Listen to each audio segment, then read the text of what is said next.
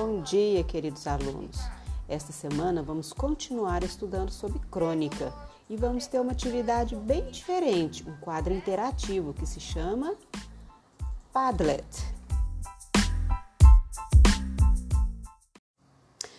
Na atividade 1, sobre descrição, proposta lá no seu livro, na página 52, você vai ler todas as orientações lá do seu livro e vai entrar no link que eu disponibilizei, tanto na plataforma como no grupo de WhatsApp dos pais. E vai participar do quadro interativo com a sua resposta. Estou te aguardando lá. Qualquer dificuldade é só me chamar.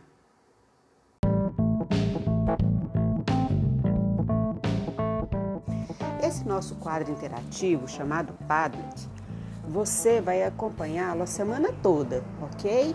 Você posta sua resposta, põe seu nome, a turma e envia. E durante toda a semana você vai entrando nesse link de novo para acompanhar a resposta dos seus colegas. Combinado? Quero todos vocês participando. Grande abraço!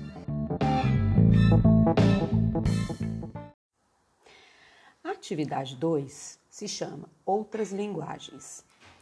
Está pedindo para você ler uma história em quadrinhos, lá na página 53 do seu livro, entender e depois responder as questões propostas logo abaixo, sem dificuldade nenhuma. Vamos lá? A atividade 3 se chama Tecendo Saberes. Nesta atividade, você vai observar que vai explorar a questão da linguagem, da, do uso da língua, né, que tem variação de uma região para outra. E é esse fenômeno natural da língua, né, que ocorre essas variações. Por exemplo, nós aqui no estado de Goiás temos alguns usos comuns, típicos da nossa região. E outras pessoas que moram em outros estados, em outras regiões, têm outras formas de falar, às vezes as mesmas coisas que a gente fala, mas de forma diferente. Então, isso se chama é, uso da língua de forma variada.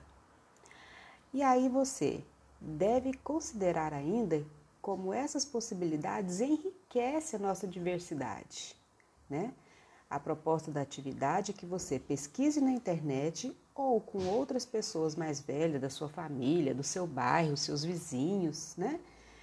Nomes conhecidos com significados diferentes. E aí você, depois desse diálogo, vai registrar em seu caderno essas palavras com seus significados, ok?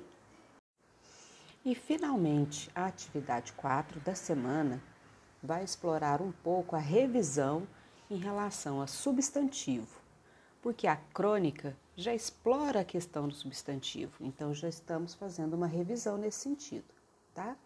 Você vai ler os conceitos que aparecem lá no livro, revendo substantivo, revendo artigo, adjetivo e locução adjetiva, tá certo? E vai resolver as atividades propostas com esses conceitos. Qualquer dúvida, reveja aulas anteriores que a gente mandou para vocês esses conceitos e vocês já realizaram atividades sobre isso. Uma ótima semana, um grande abraço e até breve.